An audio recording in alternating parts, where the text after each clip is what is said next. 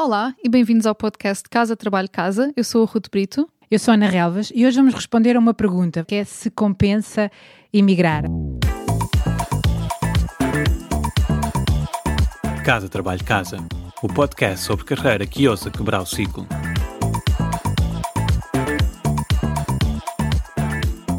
A Ruth hoje em dia vive em Nova Iorque e já viveu e trabalhou em, em várias partes do mundo. Eu escolhi que não. Eu estudei e trabalhei no Canadá há muitos anos e voltei para Portugal e, e fiquei em Portugal. Mas tu não. E a pergunta que muita gente hoje em dia tem é: será que, será que compensa? E, e vai ser muito interessante perceber qual é a tua experiência e a tua perspectiva neste tema. Acho que é uma pergunta muito comum e, e eu própria fazem-me esta pergunta muitas vezes. Portanto, eu tenho esta resposta quase memorizada. E, e, a resposta mais rápida é sim, eu acredito que compensa, mas é aqui é um trade-off. Nós temos que abdicar de algumas coisas e temos que perceber que a experiência não vai ser perfeita. O primeiro motivo pelo qual compensa, e, e é talvez aquilo que muita gente está, uh, é onde muita gente quer chegar quando coloca a pergunta, é se compensa financeiramente. E aí eu acho que sim, que compensa. Mas além de compensar financeiramente, também eu penso que uma coisa importante que às, às vezes nos escapa é vai compensar também em termos da experiência noutros contextos de trabalho.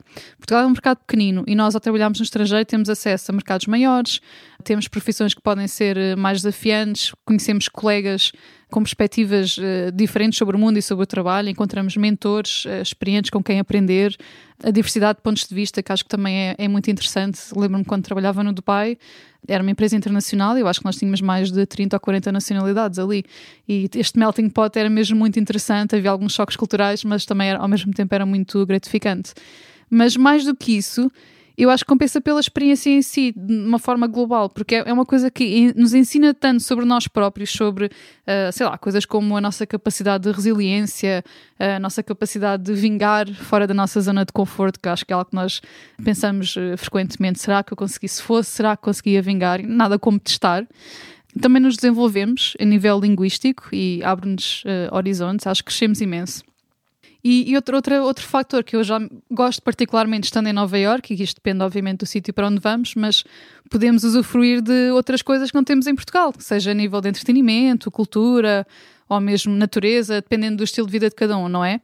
Agora, e aqui vem o grande, mas não é perfeito. Não é perfeito, e não só não é perfeito, como é mesmo, posso dizer pessoalmente que é mesmo muito difícil que era como eu dizia ao início, como tudo na vida, é um trade-off. E para ganhar tudo isto, todos estes benefícios, também estamos a perder outras coisas, nomeadamente o sol, português, a comida, tudo isso, mas muito mais importante a proximidade da, da família e de amigos chegados, que eu penso que é aquilo que é mais difícil lidar. E, e acho que então, para quem equaciona esta decisão importante de emigrar, aquilo que temos que pesar então é este, é este trade-off, não é?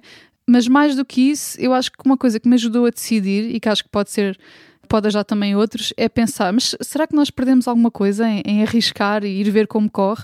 Eu acho que é, um, é uma decisão importante e que tem que ser ponderada, mas o risco, o risco é baixo. Quer dizer, se, uh, se correr mal, o pior cenário possível, na maioria dos casos, é termos que voltar, voltar para casa. E isto foi o, o meu racional quando emigrei pela primeira vez, e ainda por cima foi para um país, uma cidade onde eu nunca tinha estado, sequer um, um país árabe, um mundo completamente estranho e, e diferente do que eu conhecia e tive, tive muita insegurança, claro, a tomar a decisão, mas aquilo que eu pensei foi, ok, se não correr bem, volto e pronto, qual é...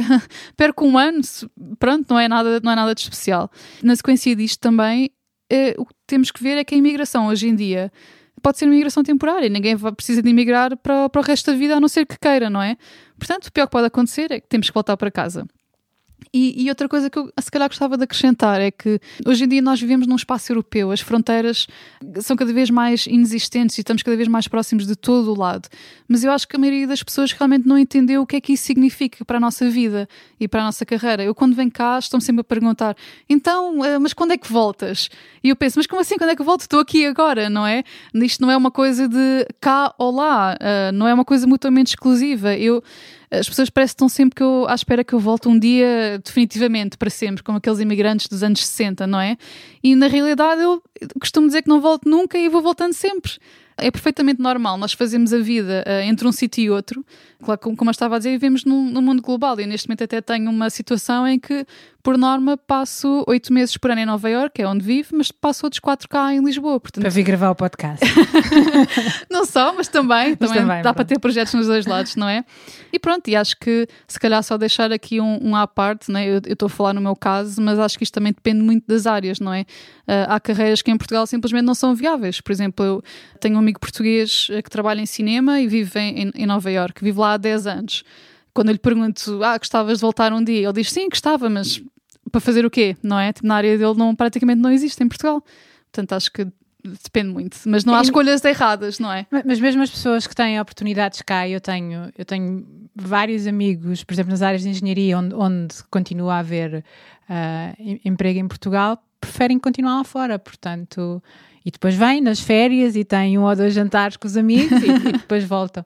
Para mim ficou ficaram várias coisas, que se calhar é um resumo daquilo que tu, estás a- que tu falaste, que é a pessoa perceber o que é que é o pior que pode acontecer e o que é que é importante para si. E esta, esta consciência muitas vezes não é muito clara e nós precisamos pensar um bocadinho nisso. E eu gosto dessa ideia de encarar esta, essa, a possibilidade de ir para fora como uma possibilidade, é uma, é uma experiência pessoal, não, não tem que ser para a vida ou pode ser para a vida, e isso pode ajudar a tomar uma decisão, não é? Porque não é a decisão da vida, é, é uma decisão. Obrigada, Ruth. Por hoje é tudo. Obrigada por ouvirem o podcast Casa Trabalho Casa. Até ao próximo episódio.